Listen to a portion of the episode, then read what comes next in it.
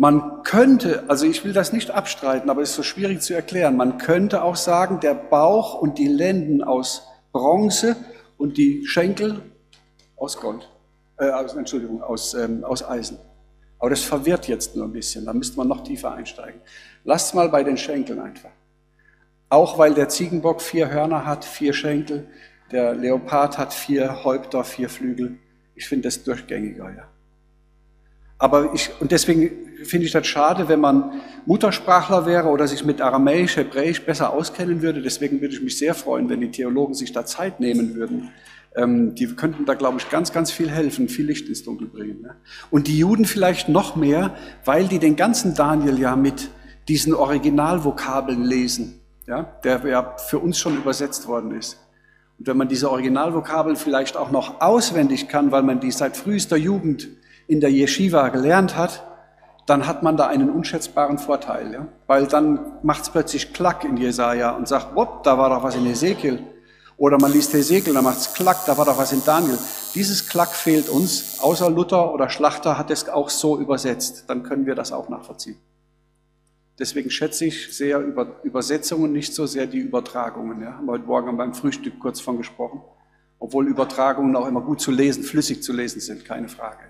Aber für so Arbeit, je näher man da am Text ist, desto besser. Und mir fehlt natürlich da diese, ähm, äh, diese Ursprachen, ja, diese Grundsprachen Griechisch und vor allem Hebräisch und Aramäisch. Ja. Finde ich jetzt leider schade, aber jetzt bin ich auch zu alt, das zu lernen. Also ja, ähm, Thema Ein König fehlt aus Daniel 11.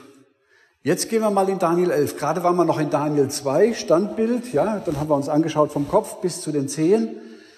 Jetzt gehen wir mal einen Sprung ganz hinten nach Daniel, in Daniel 11, schauen uns Daniel 11 an.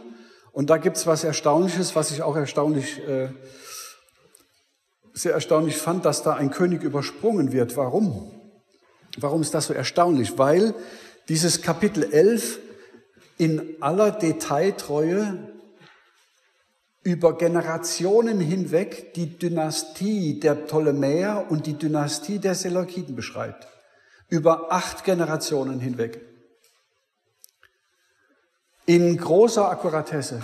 So exakt, dass, wie gesagt, die Bibelkritiker da ein großes Problem haben mit, weil die daran sich die Zähne ausbeißen.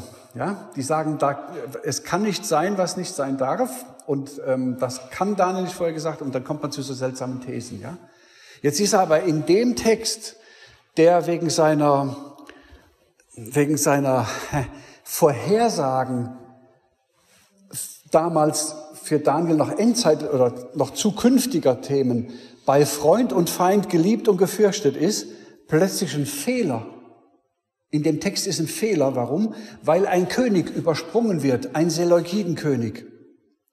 Und zwar der zweite Seleukidenkönig, zeige ich euch gleich. Der ist da ausgelassen worden. Und jetzt sagen manche, ah, da sieht man da, da hat der Daniel da doch einen Fehler gemacht. Da ist der Text dann, dann freuen die sich, die Bibelkritiker, und sagen, ach, ein Glück. Also so eine kleine Achillesferse hat auch dieser Text und man kann die Bibel doch nicht so richtig, ja, sie ist so ein Geschichtsbuch und auch ein bisschen ein Trostbüchlein, aber so richtig genau ist sie nicht. So ist da die, die Meinung. Ja? Ähm, in manchen Veröffentlichungen werdet ihr sehen, und dann steigen wir da auch mal ein, äh, meistens bei Brüdergemeinden, wenn die, da gibt es eine Internetseite bibelkommentare.de, wenn ihr die lest, die verschränken die Ptolemäer und die Seleukidenkönige miteinander. Und dann fällt nicht auf, dass hier einer fehlt. Wen nehme ich denn da? Den hier. Ja? So. Und einer fehlt. Ja? Und die verschränken die miteinander. Aber wir machen, wir nehmen die auseinander und dann sehen wir, dass, dass da wirklich einer fehlt. Und gucken mal, warum das so ist. Also, das sind die vier Diadochen, die kennen wir schon. Die sind, werden in Kapitel 11 beschrieben. Das haben wir auch schon gesehen, die Abfolge der Weltreiche. Und das ist unser Bibeltext, Daniel 11. Ich weiß nicht, ob ihr den so lesen könnt.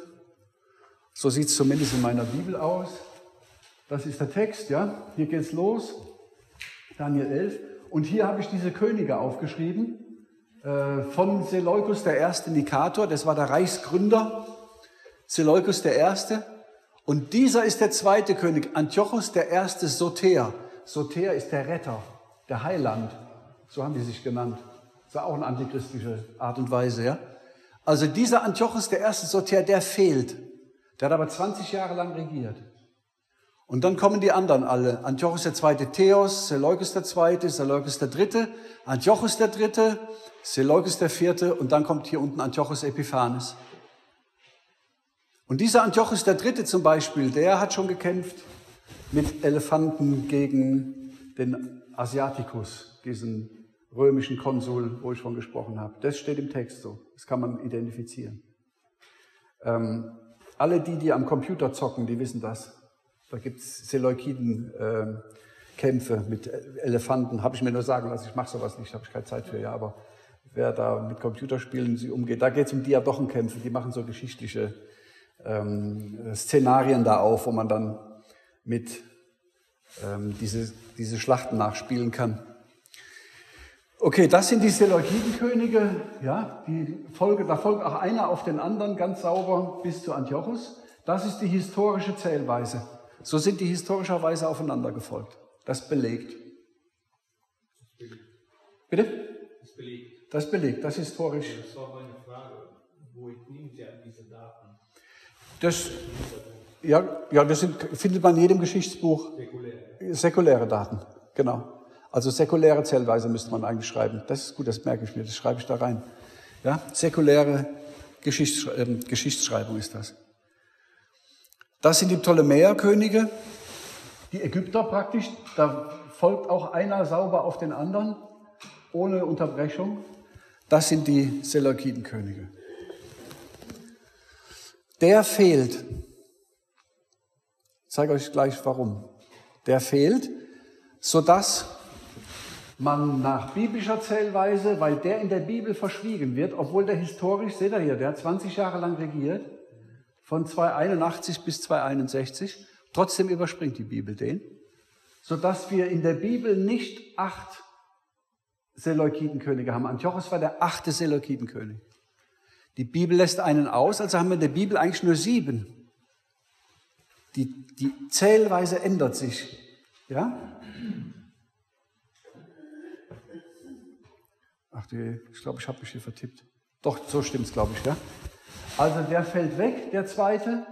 Eins, zwei, drei, vier, fünf, sechs. Und Antiochos wird nach biblischer Zählung der siebte, der siebte König. Sieben Könige. Sieben Seleukiden. Sieben eiserne Könige. Das ist der Text. Ja, ähm, da steht hier, dass einer der Generäle von Alexander dem Großen auch mächtig sein und herrschen wird und dessen Herrschaft wird groß sein. Das war der äh, Seleukus, der erste Nikator. Nach etlichen Jahren aber werden sie sich miteinander befreunden, das heißt der Ägypter und der Syrer werden sich befreunden und die Tochter des Königs gegen Mittag, also die Tochter des Königs vom Süden, die Tochter des Ägypterkönigs, wird kommen zum König gegen Mitternacht, zum König von Norden, zum König von, äh, also diesen, zu diesem Seleukitenkönig, um Einigkeit zu machen. Das heißt also, die Tochter eines ägyptischen ptolemäischen Herrschers kommt nach Syrien, um dort zu heiraten, damit die beiden Reiche durch Heirat vereint werden können. Weil scheinbar mit Krieg hat man es nicht hingekriegt. Ja, man wollte es aber, wollte wieder dieses Alexanderreich haben, hat man gesagt, komm, wir vermählen unsere Kinder. In der nächsten Generation wird das dann ein Reich. So hat man das versucht. Durch Heiratspolitik, ja. Aber ihr wird die Macht des Arms nicht bleiben. Dazu wird er und sein Arm auch nicht bestehen bleiben, sondern sie wird übergeben werden diese Prinzessin samt denen, die sie gebracht haben und mit dem, der sie erzeugt hat, also ihr Vater, und dem, der sie eine Weile mächtig gemacht hat, also dieser äh, Seleukus, der erste Nikator. Also der Text ist sehr geheimnisvoll und sehr verschlüsselt ähm, und sehr, sehr schwer zu verstehen. Ich habe hier mal hingeschrieben, um wen sich da handelt. Ja, die Tochter des Königs gegen Mittag. Also dieser König gegen Mittag ist der Ptolemäus II. Und die Tochter von ihm war die Berenike. Und die heiratet den Antiochus Zweiten. Und Antiochus Zweite war dieser hier. Ja? Und hier oben der König, der abstammt von dem Alexander und der auch mächtig sein wird und herrschen wird und dessen Herrschaft groß sein wird, das war der Seleukus der Erste. Das heißt, in Vers 5 wird Seleukus der Erste beschrieben, in Vers 6 wird Antiochus der Zweite beschrieben und zwischen diesem Vers 5 und Vers 6, da wäre der Antiochus der Erste eigentlich anzusiedeln. Aber die Bibel überspringt den, weil nur eine Hochzeit zwischen diesen beiden Könighäusern äh, in der Bibel erwähnt wird. Kann man das nachvollziehen? Ja? Die Bibel macht einen Sprung. Ich habe das nirgendwo gefunden. Roger Libby hat ein sehr hilfreiches Buch geschrieben, Weltgeschichte im Visier des Propheten Daniel. Da erklärt er diese Seleukiden und Ptolemäer. Unter anderem, also er geht da durch den Daniel auch durch ein ganz hilfreiches Büchlein. Aber er hat das leider auch nicht geschrieben. Warum? Weil das eine Achillesferse zu, schein, zu sein scheint. Weil man in einem Text, der eigentlich so hochakkurat ist und zeigt, dass es Prophetie gibt, und zwar jedem, der sich aufrichtig hiermit beschäftigt, selbst wenn er kein Christ wäre, selbst wenn er nur an alten Schriften interessiert wäre und das liest, dann muss der stutzen und muss sagen, hier stimmt was ganz grundsätzlich nicht. Ich glaube, ich muss mein Leben ändern. Ich glaube, ich muss mal anfangen zu glauben, dass es einen Gott gibt. Und mal fragen, ist das ein indischer Gott oder ist das ein hebräischer Gott und hat er einen Sohn gehabt? Versteht er? Das, das, das kann man nicht einfach wegwischen hier. Ja, das ist Geschichte und Prophetie. Und jetzt in diesem Kapitel, was, was offensichtlich so stark Gottes Vorhersage beweist, ist dummerweise ein König übersehen worden, der 20 Jahre lang geherrscht hat. Das hätte Gott aber nicht passieren dürfen. Oder zumindest in Daniel. Ja? Eine Achillesferse.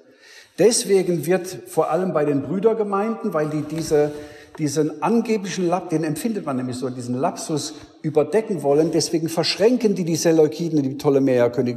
Bibelkommentare.de könnt ihr googeln, gibt da Diadochen ein, dann wird dort immer so mit Ptolemäer, dann kommt Seleukide, dann kommt ein Ptolemäer, kommt wieder ein Seleukide. Und diese Schnittstelle hier oben, die wird so zugeflickt und dann fällt das nicht so sehr auf beim ersten Blick. Ja? Scofield hat aber zum Glück, deswegen habe ich heute Morgen auch gesagt, ich mag gerne Bibeln mit Kommentaren. Und die Scofield-Kommentare finde ich sehr hilfreich. Man muss natürlich unterscheiden, was ist ein Kommentar vom Scofield und was ist Bibeltext. Und viele im Internet auch, oder manche im Internet kritisieren den Scofield auch wegen seiner Lebensführung und weil er angeblich ein Freimaurer gewesen ist. Ich weiß das nicht. Ja? Vom, vom Luther hat man auch böse Dinge gesagt, ich kann es nicht sagen. Ich habe mich sehr mit dem Bibeltext beschäftigt und ich kann sagen, dass die Anmerkungen vom Scofield mir sehr, sehr hilfreich gewesen sind. Was immer der Mann jetzt da gemacht und gelebt hat, das interessiert mich erstmal nicht. Vom Luther hat man auch böse Dinge geschrieben. Man hat gesagt, der Luther ist ein Spitzbube gewesen. Und ich sage, wer glaubt, dass Luther ein Spitzbube ist, der soll mal lesen, was der geschrieben hat. Was Luther formuliert hat, kann kein Spitzbube formulieren. Das kann der Spitzbube nicht, wenn er sich noch so anstrengt. Ja? Ich bin in meinem Bibelstudium niemals an einen Punkt gekommen, wo ich gesagt hätte, hier ist die Bibel ungenau. Niemals. Im Gegenteil. Ich muss sagen, jetzt nach den Jahren Bibelstudium muss ich sagen, man kann die Bibel nicht überschätzen und man sollte sie nie unterschätzen. Ja? Manchmal fehlt uns nur Licht dafür. Das ist Gottes Wort. Jesus sagt, selbst das Tüpfelchen auf dem i wird in Erfüllung gehen. Ja, das ist fest beschlossen. Das ist alles wahr, was in der Bibel steht. Das ist pure, reine Wahrheit. Ja? Weil wir aber manchmal noch so mit einem Bein so ein bisschen in der Unwahrheit stecken oder ein bisschen vielleicht an Tradition gebunden sind, vielleicht eine Theologie gelernt haben, ja, die, die man immer so gelernt hat. Gar, ich habe da auch gar kein Problem, wenn da jemand äh, kritisch die Sachen hinterfragt, ja. Ähm, aber ich glaube, dass es hier um sowas zu verstehen, das geht nicht, wenn man besonders schlau ist, sondern wir verstehen so viel von der Bibel, wie wir Jesus nachfolgen. Das ist kein Intelligenztest hier, ja? sondern es ist eine Frage, wie sehr wir Jesus nachfolgen. Soweit öffnet uns Gott die Augen. Vielleicht für so einen Text, vielleicht einen Text im Epheserbrief, vielleicht einen Text im Epheser. Und da, wo ihr seid, so wie ihr nachfolgt, so seid jeder von euch ist original vor Gott. Und so wird Gott euch Dinge in der, in der Bibel offenbaren und zeigen und lebendig machen. Ja? Das ist nicht eine Frage der Intelligenz, das ist eine Frage vom Herzensglauben. Das ist ganz wichtig. Ich sage das ganz gerne. Ja? Und das können wir hier in der Bibel sehen. Aber die Bibel, das ist alles wahr. Also das gut. Also man kann das ja fast mit Händen greifen schon, ja. Wir gehen mal hier ein Stückchen weiter noch. Ähm, Scofield schreibt das hier in einer der Anmerkungen, habe ich gelb hinterlegt. Daniels Prophetie geht über den zweiten Seleuzidenkönig hinweg. Antiochus der erste Soter von 281 bis 261 vor Christus. Der wird übersprungen. Ja? Der Reichsgründer war Seleukus der Erste und danach folgte Antiochus der Erste und dann kam Seleukus der Zweite oder Antiochus der Zweite, weiß ich nicht, wechselt immer ab. Aber der wird übersprungen, ja. Es wird nur eine Vereinigung der beiden königlichen Linien durch Heirat erwähnt und das war Ptolemäus der Zweite, die Tochter von Ptolemäus dem Zweiten und dessen ähm, äh, und die Tochter hieß Berenice. Und die hat halt eine, einen Ehebund eingegangen mit dem dritten Seleukidenkönig. Ja? Deswegen ist der zweite übersprungen worden. Fand ich erstaunlich, äh, Libby, Roger Libby hat das leider in seinem Buch auch nicht erwähnt. Weil man glaubt, das wäre ein Fehler in Gottes Wort, so ein Webfehler, wo die Bibel dann doch nicht so ganz korrekt ist. Ja? Ist eigentlich schade. Gut, also wir haben hier den Vers 5. Ja, Ptolemäus den Ersten. Nicht erwähnt wird Antiochus der Erste und in Vers 6 geht der Sprung schon zu Ptolemäus dem Zweiten und der Berenice. Hochzeit mit Antiochus dem Zweiten. Ja? Gut. Das bedeutet, da fehlt einer. Ja? Das haben wir jetzt am Text nachvollziehen können. Der fehlt. Und dadurch haben wir eine andere Reihenfolge. Antiochus, der vierte Epiphanes, wird plötzlich zum siebten König. Aber wenn man den Text genau liest, Daniel 11, schauen wir uns gleich nochmal an, dann sieht man, dass der Teil, der von Antiochus Epiphanes spricht, plötzlich einen fast unmerklichen Sprung macht in die Endzeit zu einem endzeitlichen König, der umkommt bei der Belagerung Jerusalems, bei der Belagerung des werten heiligen Bergs. Daniel 11, 45, letzter Vers in Daniel 11.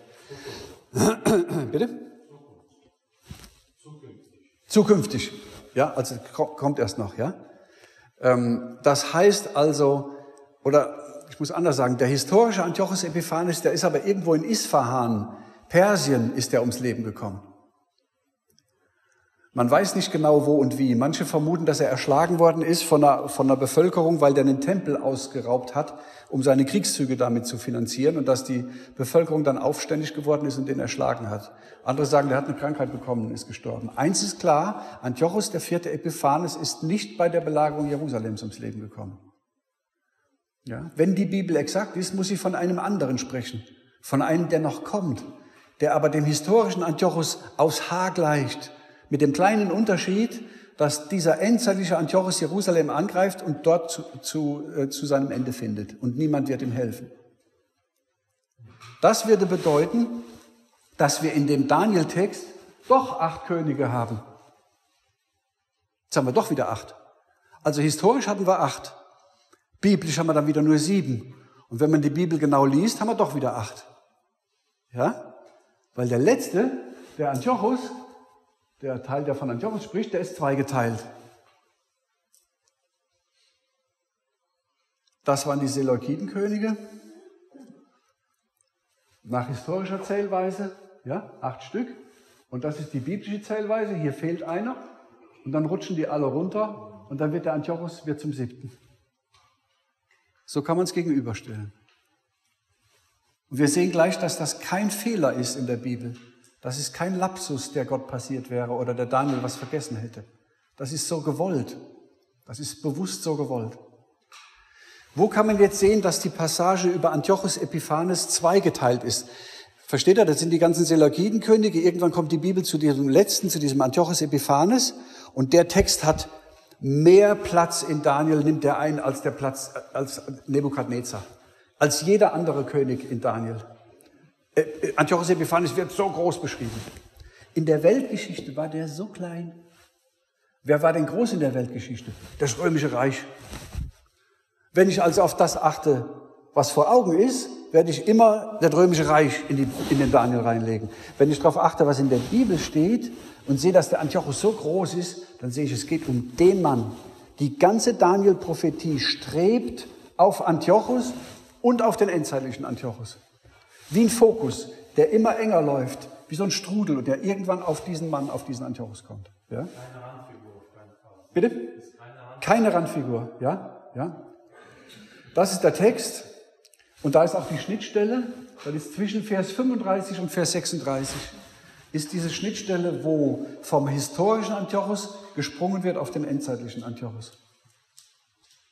In Vers 35 steht noch, und der Verständigen werden etliche fallen, auf dass sie bewährt, rein und lauter werden, bis dass es ein Ende habe, denn es ist noch eine andere Zeit vorhanden. Das schreibt von dem historischen Antiochus Epiphanes. Dem ist es nicht gelungen. Es ist noch eine andere Zeit vorhanden. Da kommt nochmal noch mal etwas Neues, etwas anderes. Und Vers 36 steht dann, und der König, der wird tun, was er will. Das ist die Weissagung über den eigenwilligen König ist eine Anmerkung in der Scofield Bibel, Kapitelüberschrift. Und zwischen dem Vers 35 und Vers 36 ist ein Sprung ja, von 2170 Jahren. 2200, grob. Man weiß ja nicht, wann der Herr kommt und wann der wieder auftaucht. Ja, dazwischen ist dieser Sprung. Und der König, der wird tun, was er will, und er wird sich erheben und aufwerfen, wieder alles, was Gott ist, und wieder den Gott aller Götter wird er greulich reden und es wird ihm gelingen. Ah, ist noch eine andere Zeit vorhanden. Ja, es wird, denen wird es nicht gelingen. Aber dem wird es dem wird's gelingen, bis der Zorn aus sei. Denn es muss geschehen, was beschlossen ist. Was wollte denn der historische Antiochus Epiphanes? Ägypten erobern. Hat er aber nicht geschafft. Warum? Weil die Römer gesagt haben, du gehst jetzt nach Hause. Der Endzeitliche, der dann kommt, der wird tun, was er will. Und dem wird es gelingen. Was? Der wird Ägypten erobern. Nicht nur. Nicht nur. Er geht noch weiter. Ja? Das heißt, zwischen diesem Vers 35 und Vers 36, da ist eine zeitliche, ein zeitlicher Sprung. Das heißt, hier haben wir noch den, den ähm, antiken Antiochus Epiphanes und ab Vers 36 kommt der endzeitliche Antiochus Epiphanes. Da haben wir eben schon kurz von gesprochen, ja, dieses römische Tier, das überspringe ich mal. Das war unser Text. Das habe ich gesucht, ja. Das ist alles Antiochus Epiphanes. Das ist sehr viel. Ja, das ist sehr, sehr viel. Das ist ja also von Vers 21 bis Vers 45, das ist das halbe Kapitel 11. Hier sind die ganzen Dynastien der Ptolemäer und, und Seleukiden, alles schon hier vorne in den ersten 20 Versen. Aber die zweite Hälfte nur Antiochus Epiphanes. Big. That's the man. Das ist er. Groß. Weltgeschichtlich. Kennt keiner. Nero, ja, ja, klar. Hadrian auch, ja. Titus, na gut. Aber ja, wenn wir jetzt keine Christen wären, würden wir den auch nicht kennen. Aber in der Bibel ist er groß. Ja? Und der Text ist so unterteilt. Ja?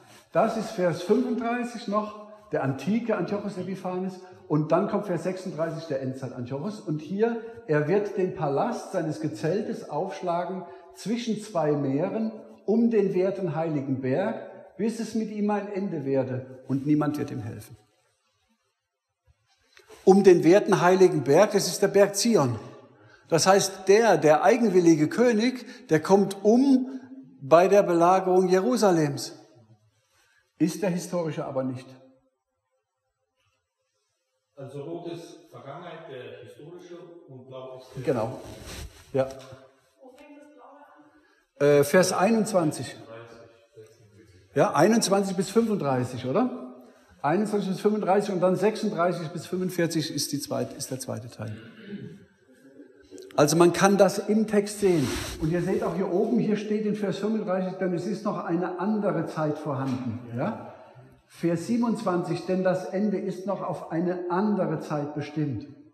Vers 30, es werden Schiffe aus Kittim wieder ihn kommen, wieder Antiochus Epiphanes aus Kittim, Zypern, ja, Laenas, der den Kreis um ihn zieht. Es kommen Schiffe aus Kittim wieder ihn, dass er verzagen wird. Antiochus verzagt und sagt, okay, ich gebe auf, ihr seid zu stark geworden, ich muss jetzt leider nach Hause gehen. Dass er verzagt und umkehren muss. Ja? Er muss umkehren. Es ist eine andere Zeit bestimmt. Es wird ihm nicht gelingen. Ähm, und der, dieser hier, der, der König in Vers 36, dem wird gelingen, bis der Zorn aus sei. Gottes Zorn. Bis in die Endzeit. Sprung. Was heißt sieben Könige? Und das hier, der ist der achte. Ja? Das haben wir uns schon angeguckt.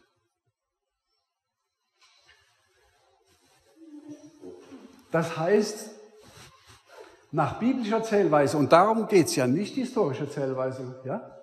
sondern nach biblischer Zählweise, nach Daniel, ist der Antichrist, dieser endzeitliche Antiochus, ist der achte König. Und das ist ein Seleukidenkönig. Der kommt von den sieben, von den sieben Vorgängern, die er hatte, von den sieben in der Bibel aufgezählten Vorgängern. Ja? Eigentlich waren das ja acht. Ja? Dann wäre der Anti, äh, ich will euch nicht verwirren, ja? Dieser Antichrist ist ein endzeitlicher Antiochus Epiphanes, denn dem wird gelingen, was dem Historischen nicht gelang. Und dieser endzeitliche Antiochus, dieser Antichrist, der kommt von diesen sieben Seleukidenkönig nach biblischer Zählung. Ja? Da klingt was an aus der Offenbarung. Fünf sind gewesen, einer ist und der andere ist noch nicht gekommen und wenn er kommt, muss er eine kurze Zeit bleiben und dann kommt der achte und er ist von den sieben und fährt in die Verdammnis. Das ist Daniel, welche Stelle war das? Die Offenbarung äh, 17. Guck, gucken wir gleich noch, ja? Ja? Das ist jetzt hochspannend. Weil jetzt haben wir plötzlich eine ganz erstaunliche Verbindung zwischen der Offenbarung und Daniel.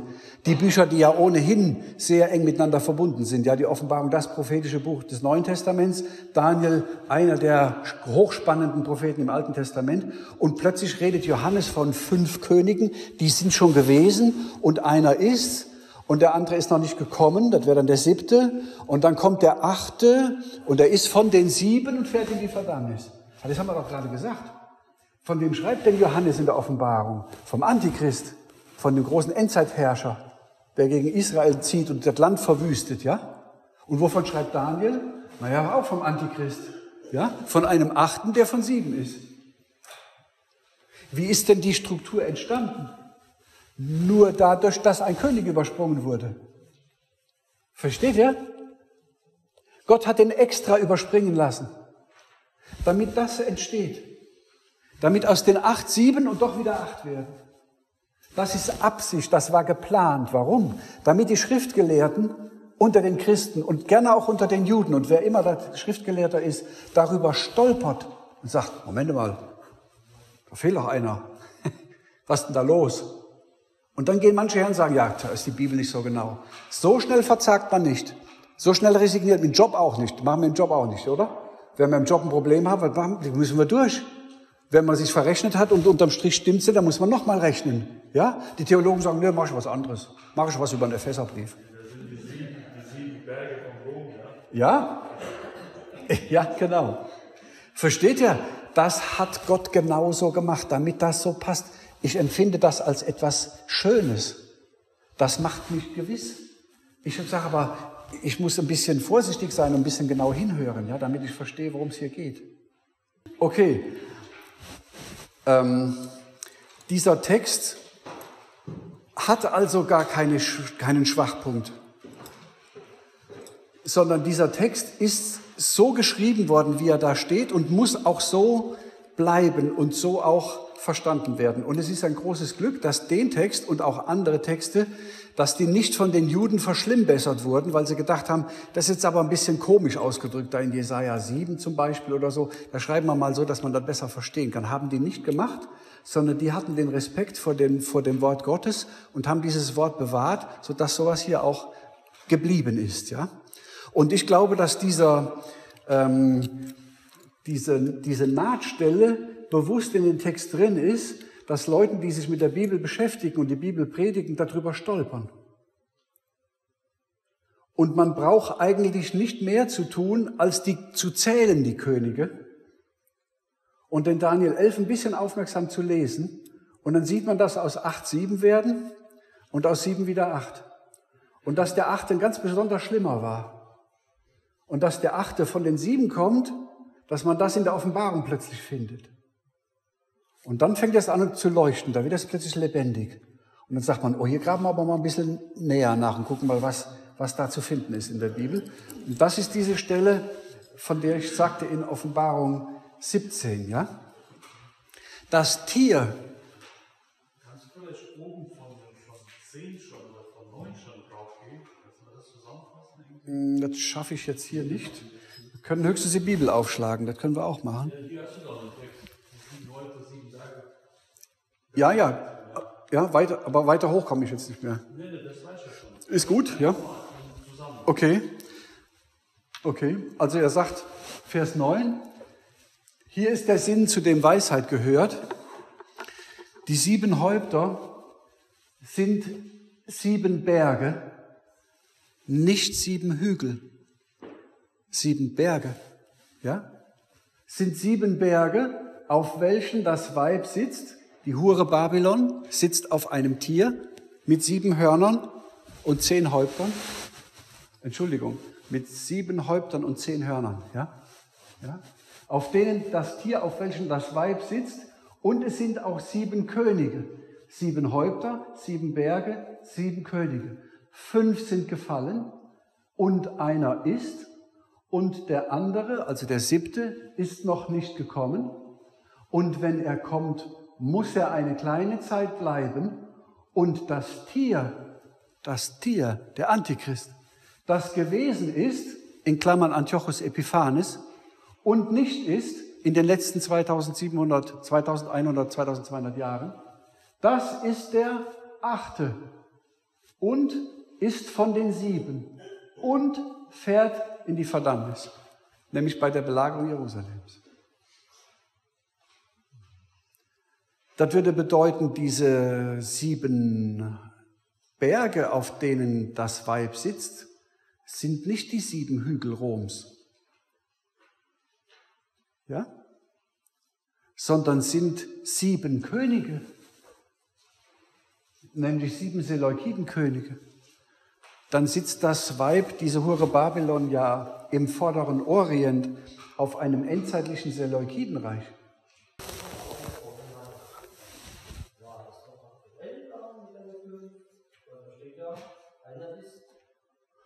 Ja, da haben wir in den letzten Wochen so ein bisschen drüber diskutiert, ja. Einer ist, was er damit meint, ja.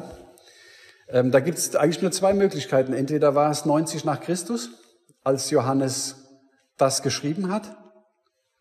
Möglichkeit eins. Möglichkeit zwei, in der Endzeit, bevor das alles anfängt zu laufen. Die beiden Zeitpunkte sind eigentlich die, die man betrachten muss. Vers 11 ist aktuell zu Johannes. Der war, er ist nicht. Ja, das ist okay. Ja. Will ich aber jetzt noch nicht so drauf. Können wir uns gleich nochmal angucken. Die Frage ist berechtigt, ja? Wer ist damit gemeint? Wann, wer, wer ist? Ähm, ich glaube, dass man zunächst mal die ganz grobe Linie, das ist schon eine Detailfrage, die ergibt sich meiner Meinung nach dann, wenn man den, den groben Punkt hier, wenn man den mal durchdacht und vielleicht für sich akzeptiert hat. Dass es hier um einen Achten geht und dieser achte König ist das Endzeittier, das kommt. Das Endzeittier ist ein achter König, der von sieben Königen kommt. Das sagt die Bibel eindeutig. Wer auch immer das ist, das ist eine Aussage von Johannes. Ja? Und die einzige Liste in der ganzen Bibel, die wir haben, die diesen, diesen Anforderungen gerecht wird, ist Daniel 11. Warum? Weil ein König fehlt. Ja?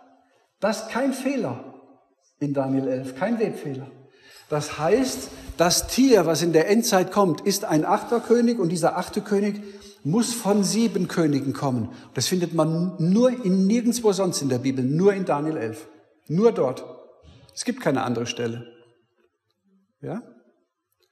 Das schränkt jetzt natürlich unsere Vermutung, wer hier gemeint ist, sehr angenehm ein. Das fokussiert relativ stark, nämlich auf den Antiochus Epiphanes. Denn wir könnten ja eigentlich sagen, der Achte, der hier kommt, das ist ein endzeitlicher Antiochus. Wo kam der denn her? Aus Syrien, speziell aus Damaskus. Gibt's heute Syrien? Ja. ja. Dann könnte der theoretisch ja kurzzeitig auftreten. Ja. Vorher muss noch Israel auseinanderbrechen. Und wenn das passiert, das wird Israel nicht lange überleben im Nahen Osten. Wenn Israel auseinanderbricht, das überlebt der Staat nicht lange. Da läuft es ganz schnell ab. So schnell, dass viele Christen und auch viele Pastoren in ihrer prophetischen Schau nicht mehr hinterherkommen. Die können das nicht mehr einordnen, was da passiert. Die Rabbiner sowieso nicht. Obwohl die Rabbiner vor zwei Jahren schon gesagt haben, wenn die, wenn die innere Trennung, die innere Spaltung Israels so weitergeht, dann bricht Israel auseinander wie in der Zeit der Könige, haben die Rabbiner wörtlich gesagt in Jerusalem. Also, aber ihr versteht den Brückenschlag, der hier passiert, ja? Das ist eigentlich was, was ganz Spannendes und das findet man eigentlich, wenn man diese, ähm, diese Könige in Daniel zählt. Viele sagen, diese Hure Babylon, die sitzt auf einem Tier ähm, mit, und dass dieses Tier sieben Häupter hat und diese Häupter sind sieben Berge. In der Bibel stehen Berge immer für Weltreiche oder für, für Königreiche, für Dynastien. Sieben Seleukiden-Dynastien. Die Ausleger sagen euch aber, das sind sieben, die sieben Hügel Roms. Ja? Jetzt wird es spannend da draußen. Bitte? Genau, ja, super. Oder sieben Gebirge. Ja? Also, ähm, Jordanien liegt auf sieben Hügeln. St. Petersburg liegt auf sieben Hügeln. Tübingen liegt auf sieben Hügeln. Siegen, der Antichrist könnte auch aus Siegen kommen. Würde man erkennen, der rollt ja das R. Das wäre relativ schnell zu erkennen, ja? Rom liegt natürlich auch auf sieben Hügeln. Jerusalem liegt auf sieben Hügeln. Gibt ganz viele Städte, die liegen auf sieben Hügeln. Ja? Man kann da alles Mögliche reintragen. Spricht von Könige? Genau. Ja? Nicht von sieben Zwergen hinter den sieben Bergen. Ja? Man darf, man muss beim Text bleiben. Ja? Und man darf das nicht auseinanderreißen. Ja? Die sieben Häupter, die sieben Häupter sind sieben Könige. Fünf davon spielen schon gar keine Rolle mehr. Das ist vorbei. Ja? Einer ist, ich weiß, stell's mal zurück. Der siebte, wenn der kommt, bleibt er nur kurze Zeit. Und dann kommt der achte. Und der ist von den sieben. Und der fährt in die Verdammnis. Ja? Und natürlich stellt sich dann irgendwann auch die Frage, wer ist das, das Tier, das ist? Ja? Und war das jetzt zur Zeit von Johannes dem, ähm, dem Evangelisten, also dem, dem Johannes, der die Offenbarung geschrieben hat, zum Zeitpunkt, als er die Offenbarung abgefasst hat? Oder ist das in der Endzeit? Ja. Sie, ja, ich will beides nicht ausschließen. Ja, das kann beides sein. Ja. Ich neige eher dazu, zu sagen, das wird dann sein, wenn Gott sein Wort öffnet und wir die Bibel plötzlich verstehen und sagen, da fängt was an zu laufen. Ich will aber auch nicht ausschließen, dass es damals gewesen sein mag. Ja. Ich finde nur zur Zeit von Johannes keinen echten Seleukidenkönig. Ja, weil der, dieses Seleukidenreich ist immer, immer mehr zusammengeschrumpft und 63 vor Christus als Provinz Syria von den Römern integriert worden und im römischen Reich aufgegangen. Und das letzte, was von den Seleukiden übrig geblieben ist, war die Dekapolis, die zehn Städte. Und diese Dekapolis, die wird in der Endzeit, kommt die wieder. Warum? Weil dieses Tier äh, fünf Häupter hat und zehn Hörner. Entschuldigung, weil dieses Tier sieben Häupter hat und zehn Hörner. Ja? Dann ist jetzt ein bisschen kompliziert zu erklären, wie das historisch zustande gekommen ist, dass die Syrer zusammen waren mit der Dekapolis.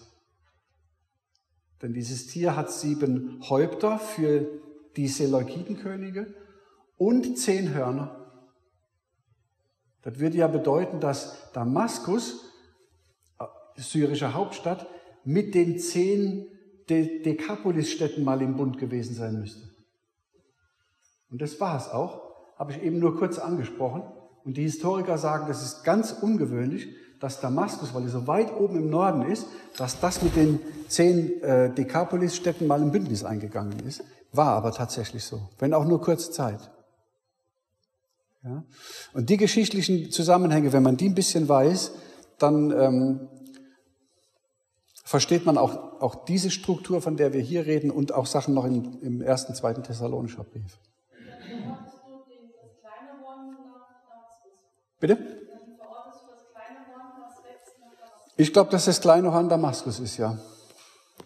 Ich könnte mir vorstellen, dass, Damaskus, dass Syrien so zerpflügt wird und so zerstört wird, dass Damaskus als Stadtstaat übrig bleibt, also als Stadtstaat, ja. Praktisch nur die Stadt Damaskus. Ja, das letzte Kleine, was noch übrig bleibt. Und Damaskus einen politischen ähm, Partner sucht. Historisch war es so, und dann gehen wir ins Mittagessen. Historisch war es so, im Jahr 733, 722 vor Christus war das große assyrische Weltreich. Und dieses assyrische Weltreich drängte immer weiter nach Süden. Und die damaligen Syrer, die haben Angst gehabt davor, dass Assyrien sie überrennt. Und dann hat, Assyrien, hat Syrien einen, ein Bündnis gemacht mit dem Norden Israels. Warum? Weil damals ja Israel in zwei Teile zerteilt war. Ja, nämlich in ein Nordreich und ein Südreich. Im Süden Juda mit Jerusalem, im Norden Ephraim und noch ein bisschen nördlicher Damaskus und Syrien und da oben drüber Assyrien. Und die Syrer, die hatten Angst davor, dass die Assyrer kommen und das Land erobern. Also haben die gesagt, wir machen ein Bündnis mit Ephraim und mit Juda und zu dritt kämpfen wir gegen die Assyrer. Das war der Plan. Und zur damaligen Zeit war es so, dass im Norden von Israel oder ich sage mal in dem Staat Ephraim herrschte ein König, der hieß Pekachia. Ja? Gott öffnet mir die Augen, heißt das. Ja für Yahweh. Und dieser König Pekachia herrschte äh, in der Hauptstadt Samaria in Ephraim. Und der hatte einen General. Und der General, der hatte mehr oder weniger eine recht eigenständige Stellung östlich des Jordans, in Gilead, dort wo später die Dekapolis zu liegen kam, auf dem ehemaligen Stammesgebiet des alten Stammes Manasse der nicht ins gelobte Land gezogen war. Und dieser General war dort in Gilead so ein Satellit, der sich immer mehr verselbstständigt hat. Der hatte dort sein Gebiet, wo später die Dekapolis war. Und irgendwann hat er sich 50 Leute geholt, steht in der Bibel, und hat seinen eigenen König in Samaria umgebracht und hat sich selber zum König gemacht und hat sich genannt Pekach. Ich mache mir selber die Augen auf. Es war ein gottloser Mann, der hat diese Nachsilbe Ja für Jahwe weggelassen. Sein Vorgängerkönig hieß Pekachja und er sagt, ich bin jetzt der neue Pekachja, aber ich heiße Pekach. Das war die Geste. Und der hat aus politischer Unsicherheit, weil der noch sehr jung war als König, einen Partner gesucht und hat den gefunden in dem syrischen Staatsoberhaupt, in Rezin. Rezin und Pekach haben zusammen ein Bündnis gemacht. Syrien und Ephraim. Achtung, Eisen und Ton vermischt. Merkt ihr das? Es läuft immer, es ist immer dieselbe Geschichte. Immer dieselbe Geschichte.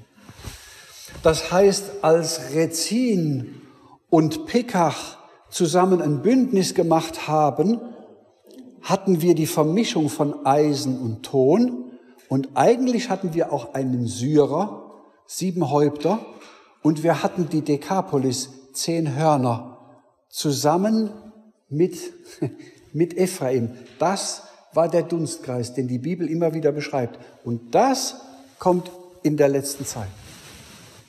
Das kommt wieder. Deswegen hat dieses Tier sieben Häupter für Syrien, Seleukiden und zehn Hörner für eine neue Dekapolis, die in der Endzeit kommt. Wie kommt denn die Dekapolis in der Endzeit? Es kann doch wohl nicht sein, dass im Nahen Osten wieder so zehn Städte da irgendwie kommen. Ich plaudere ein bisschen, ja, dann gehen wir essen. Wie kann das denn sein, dass eine Dekapolis in der Endzeit wieder entsteht? Was ist denn heute dort? Heute ist da Jordanien, ist der nördlichste Zipfel von Jordanien. Das ist so von eurer Seite rechts vom See Genezareth. Ja? Da ist Wüste, da ist nichts. Da fährt keiner Urlaub machen. Ja? War früher mal besiedelt, die Städte gibt es auch noch, die Siedlungen gibt es noch, ja? die sind noch da. Aber eigentlich will da keiner wirklich, wollte damals keiner hin, will heute keiner hin. Ja? Wie kann das sein? Wie, das, wie die Dekapolis zustande kommt, weiß niemand. Jetzt spekuliere ich. Ja? Spekulation, was ich jetzt mache. Ist nicht Bibel. Der Trump hatte einen Abraham Accord, einen Abrahams-Vertrag, Bündnis, ja, hat er gemacht für den Nahen Osten. Darin war vorgesehen, dass die Jordanier die Palästinenser wieder zurückholen. Die Palästinenser sind ja mal von Jordanien ausgewiesen worden, weil das so terroristische Typen waren.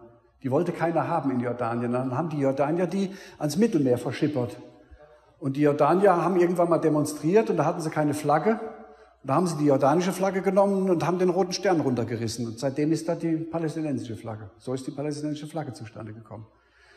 So, und in diesem Abraham Accord steht drin, dass Jordanien diese Palästinenser wieder zurücknimmt und der Gazastreifen zu Israel zugeschlagen wird. Und Jordanien soll das tun, ähm, soll auch noch, soll noch, noch, also gut, Jordanien soll das tun und Saudi-Arabien würde dafür Jordanien Gebiet abtreten.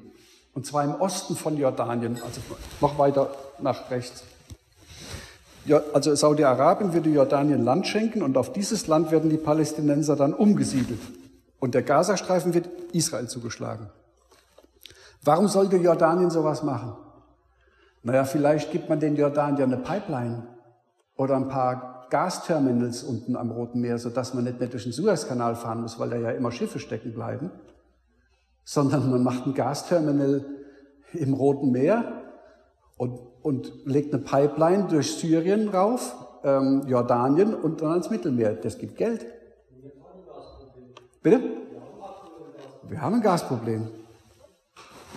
Ich spekuliere nur dann würde der jordanische König sagen, oh super, endlich mal eigene Einnahmen. Das machen wir. Dafür nehmen wir sogar die verrückten Palästinenser wieder. Und die Araber geben uns ja Land im Osten. Ja? Und dann sagen die Palästinenser, nö, wir wollen da nicht hin, da, das ist ja nur Wüste. Wir haben früher schon am Wasser hier gelebt, hier war es schön, wir gehen nicht darüber. Dann sagen die doch, ihr müsst darüber. Ihr kriegt auch Geld von uns, wenn ihr darüber geht. Ja? Viel Geld. Nö, da wollen wir nicht hin. Wir, also wir, wir bleiben hier am Mittelmeer. Es wird geschachert im Nahen Osten, die schachern.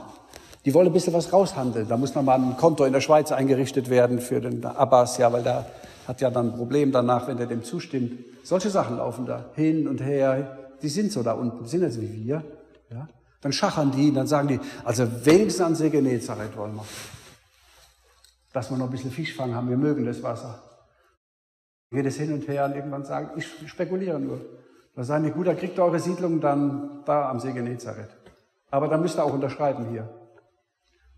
Und dann könnte sein, dass die Palästinenser nicht noch weiter östlich angesiedelt werden, ja, rechts vom See Genezareth, da wo die Saudis den Jordanien Wüstenland geschenkt haben, sondern dass die sich am See Genezareth, und zwar genau da ansiedeln, wo früher mal die Dekapolis war. Und die Dekapolis war ja eine finstere Gegend, oder? Da gab es Dämonen und Schweine und Besessene und äh, ganz schreckliche Gegend. Und die Städte waren ja immer nur Landlords, waren das. Jeder hatte so seine Stadt. Ja, habe ich eben gesagt, Sandsäcke, weißer Toyota, Maschinengewehr obendrauf. So, so könnte ich mir das vorstellen. Die Palästinenser kriegen da kein Staatsgebiet hin in dieser Gegend, wenn die umgesiedelt würden. Da wird jeder sich durchsetzen und jeder wird sich so eine Stadt schnappen und Sandsäcke holen und den weißen Toyota irgendwo bestellen. Und dann hätte man genau das, was wir damals in der Bibel schon hatten, hätten wir durch den Abraham-Akkord. Das würde dann kommen. Ich spekuliere nur.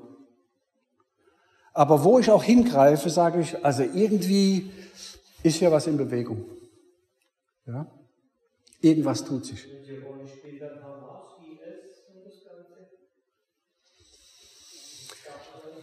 Also, ähm, ich, ich weiß es nicht. Ich glaube nicht, dass das im Daniel angedeutet ist, das Islamische. Äh, ich könnte mir vorstellen, dass das de facto eine Rolle spielt, aber ich glaube nicht, dass das prophetisch vorhergesagt ist. Mhm.